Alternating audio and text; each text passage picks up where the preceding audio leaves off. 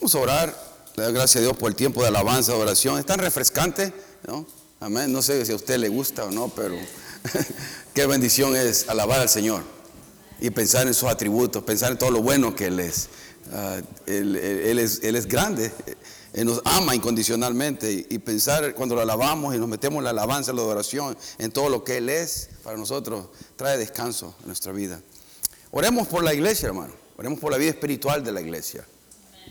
Ah, no sé si temblor tiene que ser más fuerte, pero, pero la vida espiritual de la iglesia eh, está latente, es fría, eh, es, eh, Dios no es prioridad. Y no lo, no lo, digo ustedes que están aquí, ustedes lo han puesto en prioridad, gloria a Dios. Oremos para que la chispa del Señor se encienda en los corazones, el amor hacia Dios realmente se prenda. El amor hacia Dios es lo que nos va a hacer querer caminar en santidad. El amor a Dios que va a hacerme amar, ayudarme a amar a mi, a mi hermano, a mi hermana. Es el amor a Dios. Eh, si amo a Dios verdaderamente, voy a querer hacer lo que a Él le agrada, porque estoy agradecido por todo lo que Él ha hecho por mí. Eh, oremos por la iglesia, no por nuestra iglesia nada más, sino por la iglesia universal. Porque créame, la, la vida espiritual de muchos está latente, está siendo afectada por muchas distracciones, por muchas ah, este, entretenimientos.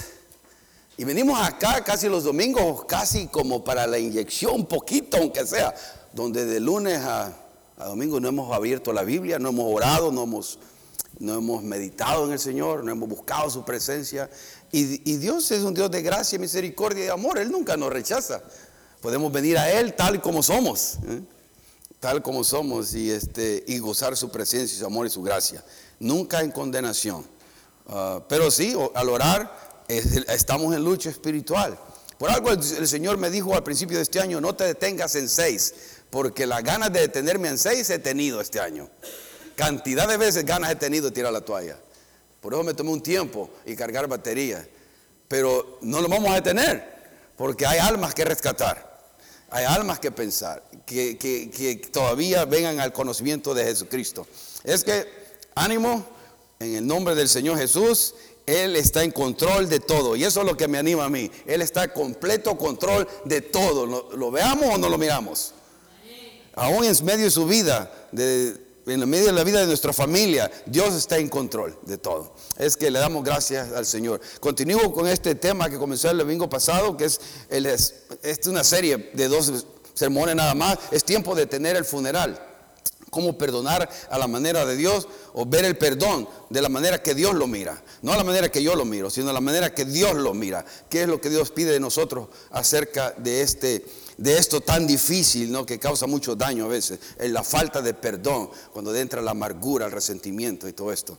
Pero vamos a orar y pedirle al Señor que nos guíe que nos hable en esta mañana. Padre, gracias por el tiempo de alabanza, de adoración, Señor. Gracias por los grupos, Señor, por hermano Carlos y cada uno de los que tocan un instrumento. Señor, te alabamos y bendecimos tu nombre porque tú nos das talentos, dones, voces para alabarte y adorarte. Gracias porque de ti viene el talento, de ti, de ti viene el don. Y gracias por mis hermanos que lo ponen a disposición tuya para que, Señor, tu pueblo sea edificado para que nosotros nos gocemos en tu presencia. Bendíceles, guárdales cada momento, Señor, y enciende la llama de amor a cada uno de nosotros, Padre, para que no, no se vuelva esto una religiosidad, un domingo más, sino que sea algo genuino, algo real en la vida de nosotros, tus hijos, tu pueblo. Ayúdanos hoy a escuchar de tu palabra. Háblanos. Señor, quita de mí toda palabra que no venga de ti por favor, y úngeme con tu Espíritu Santo, Señor, y que tú hables cuando yo hablo. Pon tus pensamientos, Señor, pon tu, ah, tu sentir puro, limpio, el amor, aún al compartir de tu palabra, al compartir de todo lo que tú tienes para nosotros, para los que estamos acá y los que más adelante puedan escuchar este mensaje, Señor, en, medio, en Spotify, a través del Internet, Señor. Que gracias te bendecimos tu nombre, en el nombre de Cristo Jesús. Amén. Amén. Pues sí, hermano, ese es el tiempo, es tiempo de tener el funeral. El domingo pasado tuvimos el velorio, ¿no? Pero hoy vamos a tener el funeral, perdonando a la manera de Dios. ah, algunas cosas importantes. Si vamos ahí a Mateo 18, como repaso, voy a repasar algunas cosas. Mateo 18, eh, ¿tiene Biblia? Si no, hágale clic, si lo tiene en su teléfono. Este, vamos ahí Mateo capítulo 18 del 21 al 35 y solo lo vamos a leer. Ah, ese es el pasaje que estudiamos el domingo pasado y no lo vamos a, estudiar de nuevo, pero para ir poniendo en mente las palabras del Señor Jesucristo en cuanto al perdón, lo vamos a leer. Eh, dice desde el 21, entonces se le acercó Pedro y le dijo, Señor, ¿cuántas veces perdonaré a mi hermano que peque contra mí? ¿Hasta siete? Jesús le dijo, no te digo hasta siete, sino hasta setenta veces siete. Por lo cual el reino de los cielos es semejante a un rey que quiso hacer cuentas con sus siervos. Y comenzando a hacer cuentas, le fue presentado uno que le debía diez mil talentos, que es en sí una cuenta impagable, como vimos el domingo pasado. A este, como no pudo pagar, ordenó su señor venderle y a su mujer, a sus hijos, y todo lo que tenía para que se le pagase la deuda. Entonces aquel siervo postrado le suplicaba diciendo, Señor, ten paciencia conmigo y yo te lo pagaré todo. El Señor de aquel siervo, movido a misericordia, le soltó y le perdonó la deuda. Se perdieron su parte, hermano. ¿Cuál era su parte? No, ¿Te acuerdas? Va, ok. Le voy a dar otra oportunidad. El Señor de aquel siervo, movido a misericordia, le soltó y le perdonó la deuda. exactamente. El 28. Pero saliendo aquel siervo, halló a uno de sus consiervos que le debía 100 denarios, que equivalente a 20 dólares. Y haciendo de él, le ahogaba diciendo, págame lo que me debes. ¿Qué afecto podríamos hacer ahí? Ah, ¿Verdad? 29. Entonces su consiervo, postrándose a sus pies, le rogaba diciendo, ten paciencia conmigo y yo te lo pagaré todo. Mas él no quiso, sino fue y le echó en cárcel hasta que pagase la deuda. Viendo sus consiervos lo que, lo, lo que pasaba, se entristecieron mucho y fueron y refirieron a su señor todo lo que había pasado. Entonces, llamándole su señor, le dijo, siervo malvado, toda aquella deuda te perdoné, porque me rogaste. ¿No debías tú también tener misericordia de tu consiervo? Como yo, como yo tuve misericordia de ti. Entonces su señor, enojado, le entregó a los verdugos hasta que pagase todo lo que debía. Así también mi Padre Celestial hará con vosotros si no perdonáis de todo corazón cada uno a su hermano sus ofensas. Wow, qué estándar más grande. Pero es lo que nos hace bien. Y hablamos de eso, ¿no? Y vamos, en el papel que tienen, quiero que escriban esto, mire, eh, el papelito que les dimos. Quiero que escriban, yo decido perdonar delante de Dios a. Escriba eso ahí, el nombre de la persona y por qué, la circunstancia del dolor. Durante el mensaje quiero que haga eso, porque si no le ponemos acción, de nada sirve. No, vamos a ponerle acción a esto. Yo decido perdonar delante de Dios a el nombre de la persona o personas por circunstancia o el dolor causado, la herida, la ofensa que, que, pasó. ¿Entendieron eso? ¿Ven? Si, si, si tiene, todos tenemos a alguien que perdonar. No me venga aquí de Santulón, ¿ok? Todos tienen a alguien a que le tienen algo. Porque es los problemas de la iglesia hoy en día, que estamos aparentando mucho. Aparentamos mucho. Hay que ser genuinos, hay que salir a la superficie y ser reales. ¿no? Somos seres humanos y nos fastidiamos, nos enojamos y a veces nos herimos, nos ofendemos unos a otros. Por eso ponga ahí y eso, lo que vamos al mensaje y, más al final vamos a hacer algo. Pero déjame darle la definición de perdón y la vimos el domingo pasado. ¿Qué es perdonar o qué es el perdón? Es la decisión de liberar a la persona de la obligación o deuda que resultó cuando murió. ¿no? Perdón es la decisión, es una decisión, diga decisión. De liberar, ¿no? Release that person, the obligation, you know, que se, se originó cuando me causó la herida, cuando me ofendió. Se causa una, una deuda. Cuando alguien me hiere, me tomó algo de mí, tomó quizás mi dignidad, tomó mi inocencia, tomó mi orgullo, tomó mi dinero, algo tomó. Y yo decido liberar a esa persona. Ya no me debe nada, alguien tiene que pagar. Alguien tiene que cancelar esa deuda que se causó cuando alguien me hiere, cuando algo me ofende. Antes uno pensaba que, bueno, ¿quién paga? Por ejemplo, si el hermano Álvaro está ahí y si yo ofendo a él, ¿quién paga? Él paga. él está pagando. Porque todavía no, no, ha habido nada. Él, si yo, si, él, si yo le ofendí, él paga. Pero si yo le pido perdón, ¿no? Él, él también cancela la deuda. Pero alguien tiene que pagar la, obligación esa que, se crea cuando alguien me ofende. Alguien tiene que pagar. Ahora, cuando nosotros ofendemos a Dios, cuando nosotros pecamos con Dios, ¿quién paga? Dios paga. Esas son las buenas noticias del Evangelio. Dios paga. Jesucristo, ¿no? El, Dios mandó a su Hijo a la cruz del Calvario, nos, perdona de todas nuestras iniquidades, pecados y transgresiones, y ahora somos perdonados. Él canceló la deuda por completo en la cruz del Calvario. Ahora, Él paga. En esto, hermano, del, perdón, soltamos a la persona de esa obligación, de, esa deuda que se, de que se causó, es Alguien tiene que tomar esa responsabilidad. Y, el, y nosotros, el que es ofendido, el que recibe la ofensa, tiene que perdonar. No tenemos más que otra cosa. no hay opción. Y si no, lo hacemos y comenzamos a usar las racionalizaciones que hablamos el domingo pasado, estoy todavía repasando un poco, ¿ok? Que decimos, no puedo perdonar porque es demasiado grande. El tiempo lo sanará. Esas son las racionalizaciones que usamos para no dejar ir la herida, la ofensa. ¿no? voy a perdonar cuando vengan a pedirme perdón. Como dije, el domingo pasado, se va a quedar esperando. No puedo perdonar si no puedo olvidar. Y fuimos a través de todos, uno por uno. Escúchelo en Spotify, el mensaje, el anterior. Pero si perdono, lo van a hacer otra vez. Racionalizamos para no perdonar y en lugar de perdonar, en lugar de dejar ir la herida, llevamos la historia, llevamos mi, herida, llevo mi ofensa y la ando cargando. ¿Se acuerdan la almohadita que traje y me la puse aquí? Mi herida la tengo y la llevo en todos lados, ¿no? Ando cargando la herida, cargando la ofensa.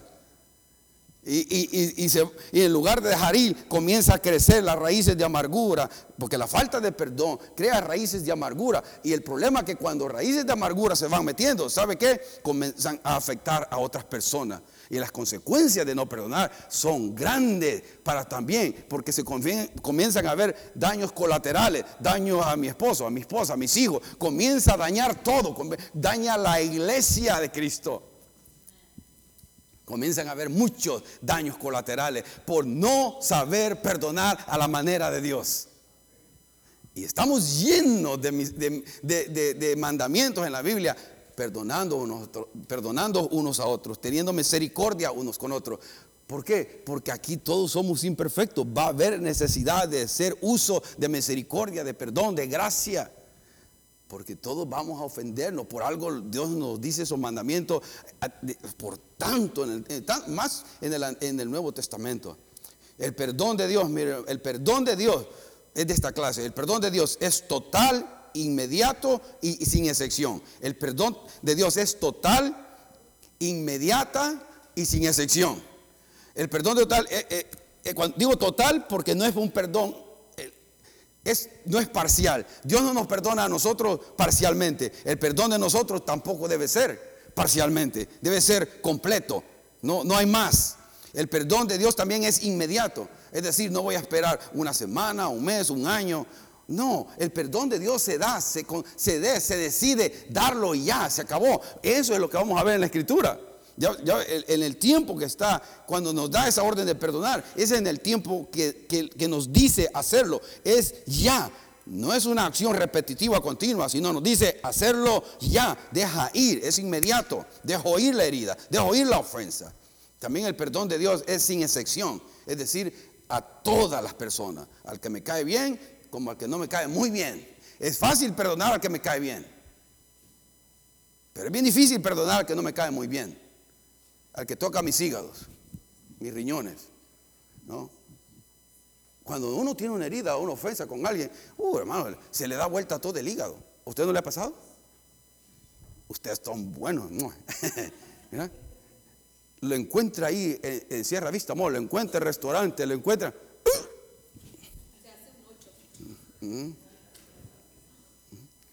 Por eso el perdón de Dios debe ser total, debe ser inmediato y debe ser sin excepción a toda persona.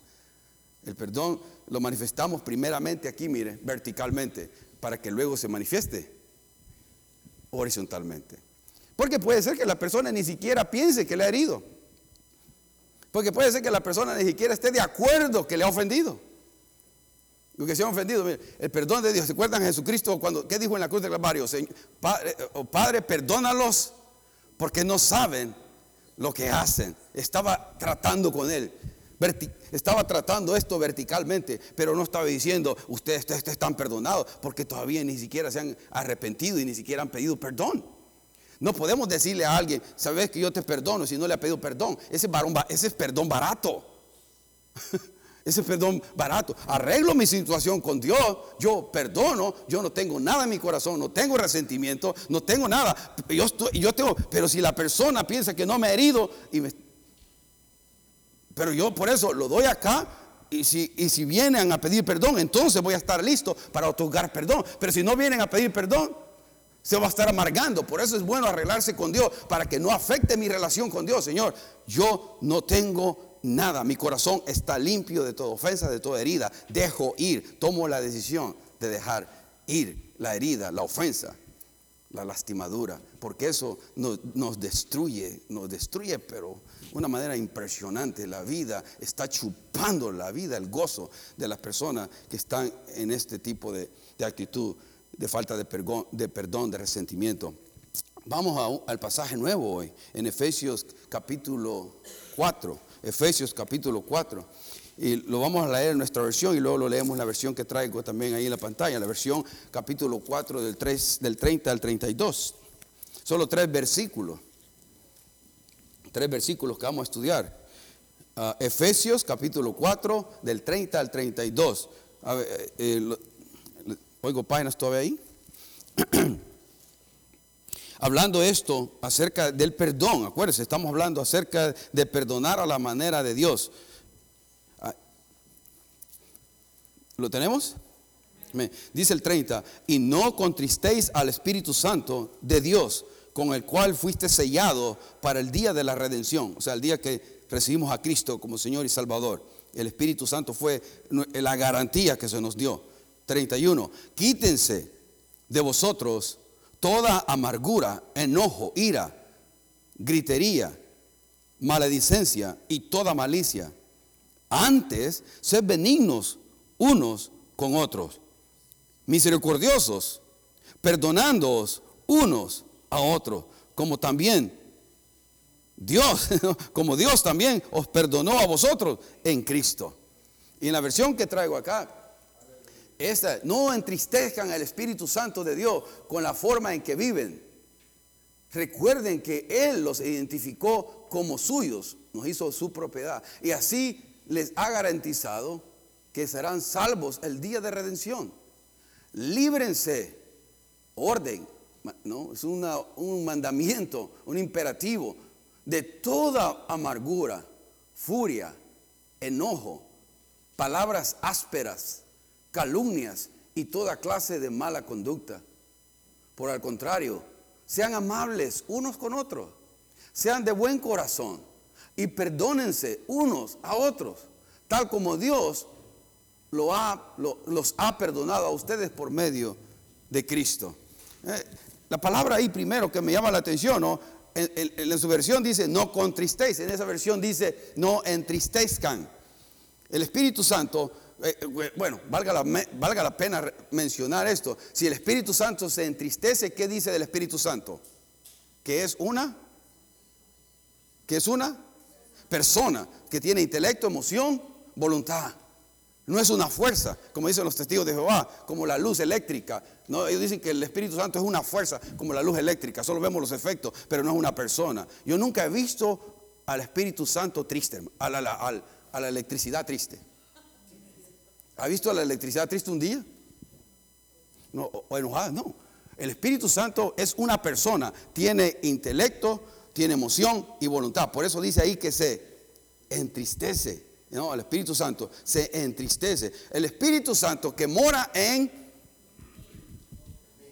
gloria a Dios, ¿mora en usted? El Espíritu Santo lo selló cuando decidimos venir a Cristo y darle nuestra vida a Él.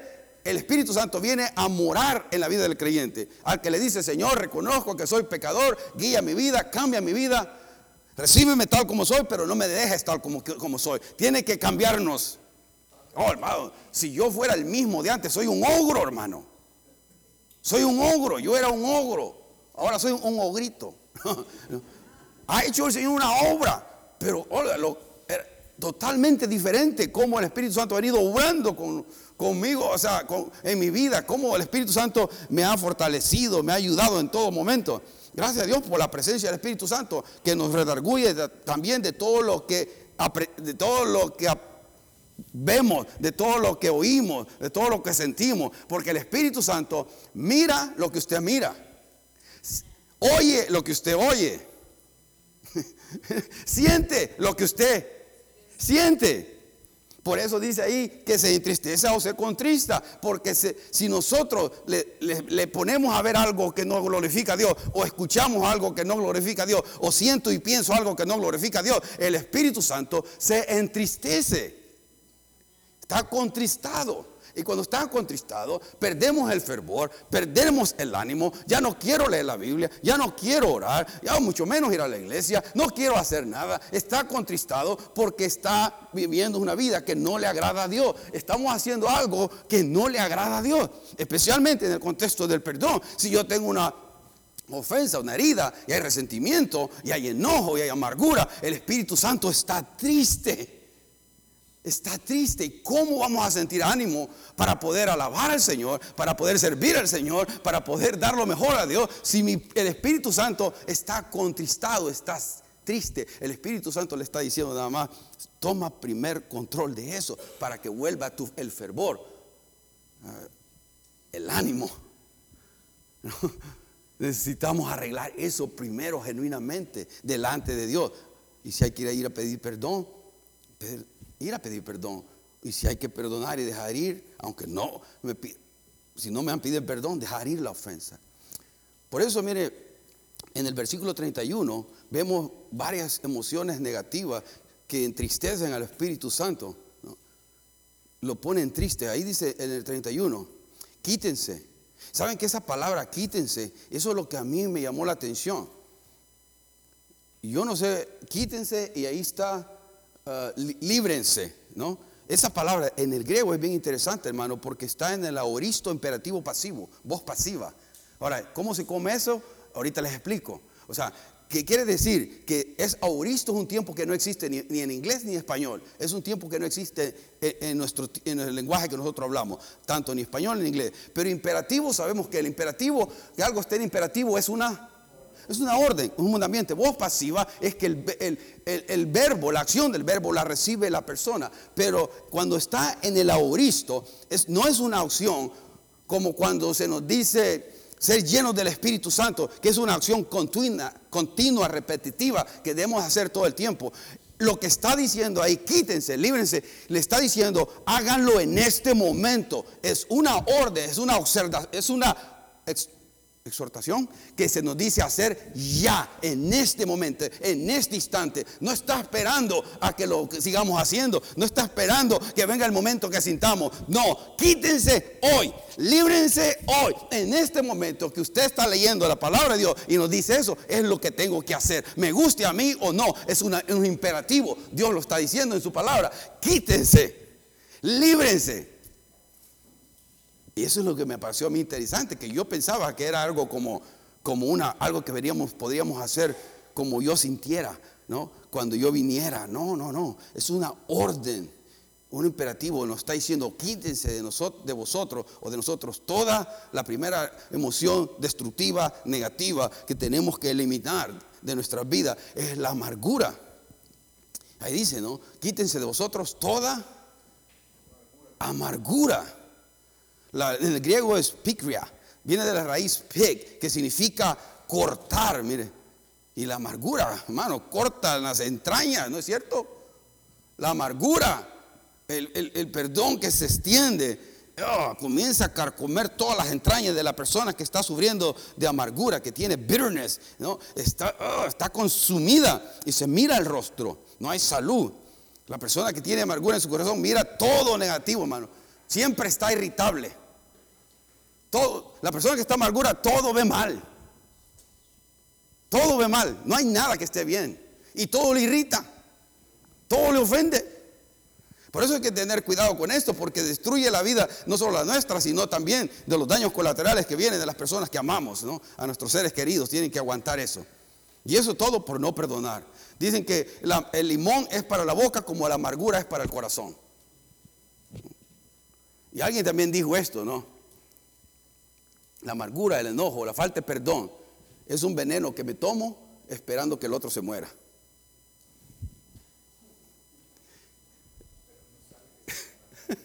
Lo estamos yo estoy tomando el veneno de la amargura, la falta de perdón y pienso, a ver si se cae ya. No se cae, sigo tomando. No.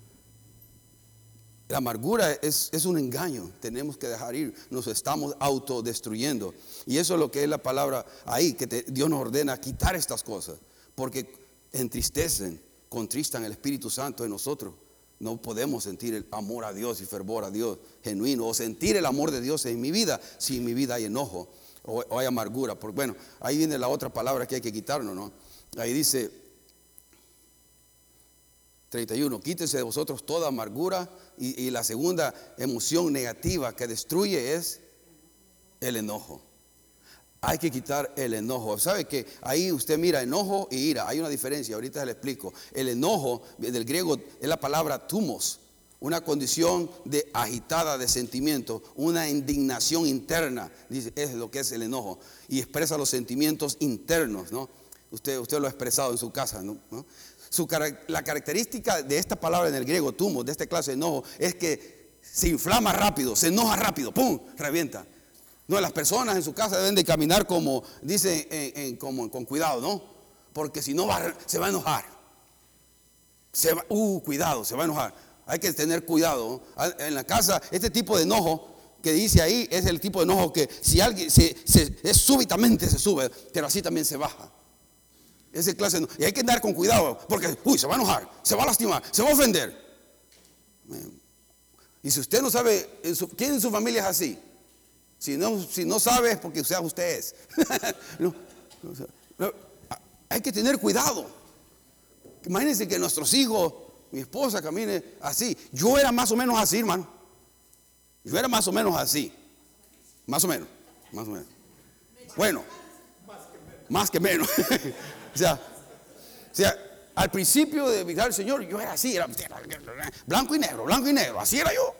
Y ahí está mi familia, mira cómo están de tristes los pobres. Ahora, después con el, con el pasar del tiempo, me, me, fui quitando esto. El Señor fue trabajando eso en mí, pero yo era así, explotaba. No, uh, Denny, pobre Denny, no, mi mano era rápida, no era la mano más rápida, un coscorrón rápido. Man. O sea, y estaba, ¿sabe qué? Yo me, yo me sentía mal. Después le iba a pedir perdón. Perdóname, hijo, perdóname. Perdóname, hija, perdóname, Andrés, perdóname. Todo el tiempo porque era, reaccionaba así. Era rápido y después eso no glorifica a Dios, no muestra el carácter de Cristo a mis hijos. No muestra el carácter de Cristo a mi familia. Y tenía que pedir perdón. Y Dios, su misericordia, ha obrado en esto. Ahora, la otra clase de enojo que vemos ahí es la ira, que es una palabra diferente en el griego. Enojo, ira, viene de la palabra griego orge, ¿no? Y describe una pasión mucho más intensa esto, hermano. Esta, esta clase de, eh, de enojo, de ira, podemos llamar, no, no es la que aparece así rápidamente, pero es la que está ahí, es permanente está en nuestra mente, ¿no? Es la que realmente está pensando tomar venganza. Ese es diferente, ese tipo de enojo. Estoy enojado, pero no se mira, ¿no? Pero mm, mm,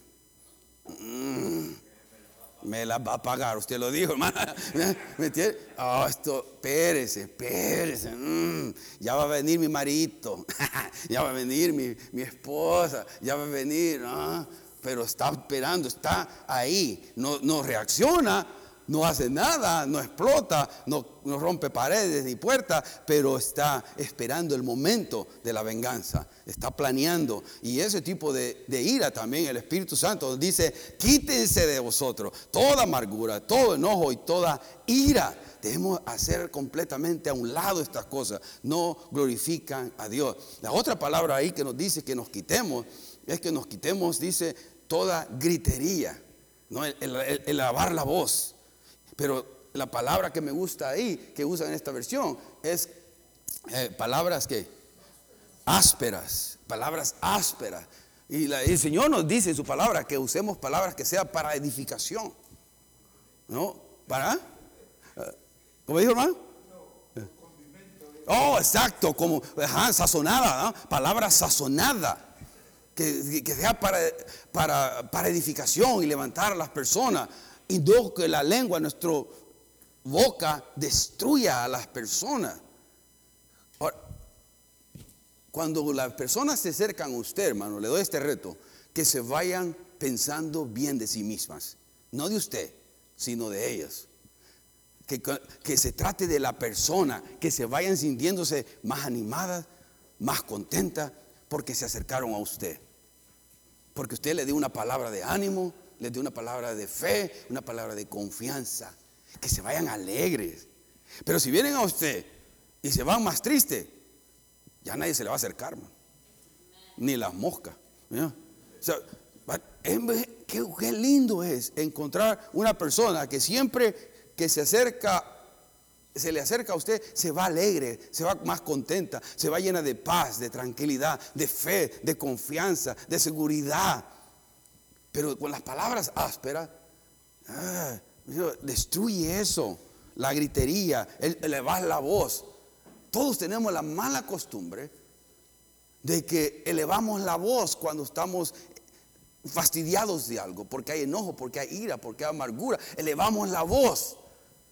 Como que elevando la voz voy a ganar la conversación. Como que elevando la voz mi argumento es más fuerte. Que muestra que soy más débil yo, porque no tengo argumentos razonables. O si los tengo, tengo que dar pauta a la comunicación, que haya buena comunicación entre la persona y yo, quien sea la persona. La segunda, la quinta cosa ahí que dice es que nos quitemos, la palabra de Dios, no yo, ¿no? Quítense vosotros toda amargura, enojo, ira, gritería y maledicencia. La calumnia, dice ahí, ¿no? O sea, desear el mal para los demás, especialmente para las personas que, nos lastimó, ¿no? Le deseamos el mal. La persona que no llenó mi expectativa, la persona que, me defraudó, la persona que causó una herida, ahora tiene que pagar. Y por eso muchas veces a la calumnia viene, ¿no? Porque deseamos el mal y comenzamos a, a calumniar a las personas y nos hace sentir bien, porque como que alguien tiene que pagar. Y en este caso, calumniando no malediciendo, deseando el mal, voy a poder descansar yo un poco, porque ah, se lo merece. Alguien tiene que pagar eh, esa obligación que se creó cuando me ofendió, cuando me hirió. Por eso ah, Dios nos dice que todas estas cosas contristan el Espíritu Santo, porque no son emociones buenas, son emociones negativas, son emociones destructivas, nos consumen por internamente. La última, ¿no? Y dice que, que nos quitemos Ahí dice, quítense de vosotros toda amargura, enojo, ira, gritería y maledicencia. ¿Y toda qué? Malicia, ¿no? Toda, toda malicia, toda clase de mala conducta, porque comenzamos ya a actuar mal. La malicia ya toma acción, Estamos actuando maliciosamente, ¿no? Y eso es, no es de Dios. Eso no glorifica a Dios. Cuando comenzamos a actuar maliciosamente, es la conducta, es mi comportamiento. No solamente con el sentimiento de estas cosas, sino ya lo pongo en acción. Veo cómo produzco el mal, cómo hago sentir a la persona menos, ¿no? Menos importante, menos lo que sea, ¿no? Quiero menospreciar y dejar a la persona a un lado. Eso es dañino completamente. Eso no es del carácter de Dios. Yo no me imagino a, Jesucristo queriendo hacer ver mal a alguien. Yo miro a Jesucristo siempre queriendo animar, a dar, eh, que la persona cree en sí mismo y enfatizando el hecho que son importantes para Dios y para Él. Pero a veces nosotros, eh, eh, una persona está así, no usted, ¿no? Cuando una persona está llena de amargura, de enojo, falta perdón, va a actuar de esta manera. Por eso el Espíritu Santo nos dice, quítense de vosotros todas estas cosas, quitémonos todas estas cosas, que Dios nos ayude. Y ahora vienen las cosas que sí debemos hacer en el 32. Antes de, de todas estas emociones negativas, todas estas emociones destructivas que estén en nosotros, antes dice, sed benignos, dice, unos unos con otros, ¿no? Eso es lo que, lo, que debemos hacer, ser, ser lo bueno, hacer lo bueno unos con otros. Misericordiosos, ¿qué es misericordia? ¿Qué, es misericordia? Ok, gracias. ¿Qué más? ¿Qué es misericordioso? Porque está diciendo ser misericordiosos unos con otros. Ser benignos quiere decir que yo hago algo bueno a la persona. Dar a la persona lo que no merece. Yo le doy a la persona lo que no merece. Quizás me faltó el respeto, pues yo le doy respeto. No merece respeto, pero yo le doy respeto. Es, ser. Esa es una actitud que muestra el carácter de Cristo. Tenemos que hacer algo diferente a, lo que es fácil hacer en nuestra carne, ¿no? Lo que mi carne dice es responder mal por mal. Lo que mi carne dice es yo voy a hacer lo que a mí me dé la gana. Pero no, Dios nos dice, no, espérate ahí. Dios me dice, sé benigno, haz lo bueno para esa persona. Sea misericordioso, dale lo que no merece. Ese es ser misericordioso. Y solo con la ayuda de Dios podemos hacer esta, este tipo de actitudes en nosotros. Solo Dios puede desarrollar ese tipo de cosas en nosotros, hermano. Solo el Espíritu Santo. Por eso tenemos que quitar estas cosas para que Dios pueda desarrollar estas cosas buenas. La bondad, en inglés se dice kind, be kind to one another, ¿no? Ser, ser la manera que hablo, la manera que contesto a las personas. Tiene que ser manifestar a Dios, being kind. Eso, es precioso. Ahora, dice ahí, perdonándoos unos a otros. Y pone el ¿cómo lo vamos a perdonar? Como Dios también nos perdonó a nosotros en Cristo Jesús, ¿no? Las, mire, las actitudes que tenemos, hermano, toda actitud que, que tenemos ahora ha sido formada por un, por un tiempo prolongado, por pensamientos que hemos permitido. Toda la actitud que está en mí es porque en un tiempo prolongado hemos estado pensando cosas. Si cambiamos nuestra manera de pensar, vamos a comenzar a, a sentir diferente y a ver a las personas diferentes pero porque estamos alimentando eh, en nuestra mente con odio a esa persona, con resentir a esa persona, con resistir a esa persona y venimos prolongando manera, esta manera pensar está alrededor de eso, se sigue creciendo, se sigue creciendo. Y hemos entrenado a nuestra mente a estar en eso. y, por eso ahora tenemos que tomar hoy la decisión, como me puse al principio, de liberar a la persona de la obligación que se creó cuando me hirió, cuando me ofendió, pero dejar ir verdaderamente. Por eso hoy les insto que vamos a hacer tres cosas delante de Dios, en el papel que usted escribe ahí, porque todos tienen que escribir algo, y ese papel nadie lo va a ver, nadie lo va a ver, es más, nadie lo va a ver en absoluto, eh, eh, eh, nadie lo va a leer, yo traigo esta cajita aquí, esta cajita que dice, que paz descanse. Vamos a tener el funeral. Es tiempo de, tener el funeral. Es tiempo de dejar ir. Por eso decido perdonar, pone el nombre de la persona y pone el, eh, eh, dice? La circunstancia. No, me abusó, perdí mi inocencia. Algo, unos pueden ser en la infancia, otros pueden ser algo más más, más, más aquí, como dice, más actual, ¿no? más al presente, pero lo que, lo, que, lo que es, lo que haya sido, lo vamos a escribir y lo vamos a echar aquí y le vamos a dar fuego hoy mismo. No podemos este, enterrar porque cuesta mucho dinero. Vamos a incinerar. vamos a incinerar. Y ahí tengo listo algo, porque vamos a echar los papeles aquí y les vamos a dar fuego. Allá afuera, ahorita mismo. Usted eh, no crea que estoy mintiendo, ¿eh? Aquí está, mire. Porque es una acción, ¿me entiende? Y sí sirve, mire. Le vamos, es una acción, es dejar ir de una vez y por todas, es tener el funeral completamente. Rest in peace, descansar en paz, se descansa en paz, dejar ir por completo y una vez y por todas. No vale la pena estar ya viviendo en amargura, en enojo, ¿no? en estas cosas que Dios nos pide que los quitemos. Lo vamos a hacer eso, pero lo que vamos a hacer un compromiso con Dios. Tres cosas. Primero, ¿no? No lo voy a mencionar más a esa persona, a la persona que me lastimó, que me dio. Ya no más lo menciono. Ya no lo voy a hablar a la persona, me heriste, me ofendiste, ya no más. Lo dejo ir esto. No, no voy a mencionar más. No lo voy a mencionar a otros tampoco. Otro compromiso que estoy haciendo con Dios. No lo voy a mencionar a otros. Pero lo más difícil, lo más difícil, no lo voy a mencionar a mí mismo. Es el más difícil. Porque va a estar bañando usted. Está bañando y se va a acordar. Está manejando y otra vez va a pensar de nuevo. Cuando eso pase, te dice, Señor, estoy pensándolo de nuevo. No está bien. Ayúdame. Ayúdame. Pido perdón porque de nuevo lo estoy pensando. Lo dejo ir. Perdono. Dejo ir. Libero a la persona de la obligación, de la deuda que se causó. Lo que me quitó el respeto, me quitó eh, la amistad, me quitó... Uh, lo que haya sido, mi inocencia, mi infancia, lo que les haya quitado, lo dejo ir. Y, dejo, y quiero ahora ser libre de esto.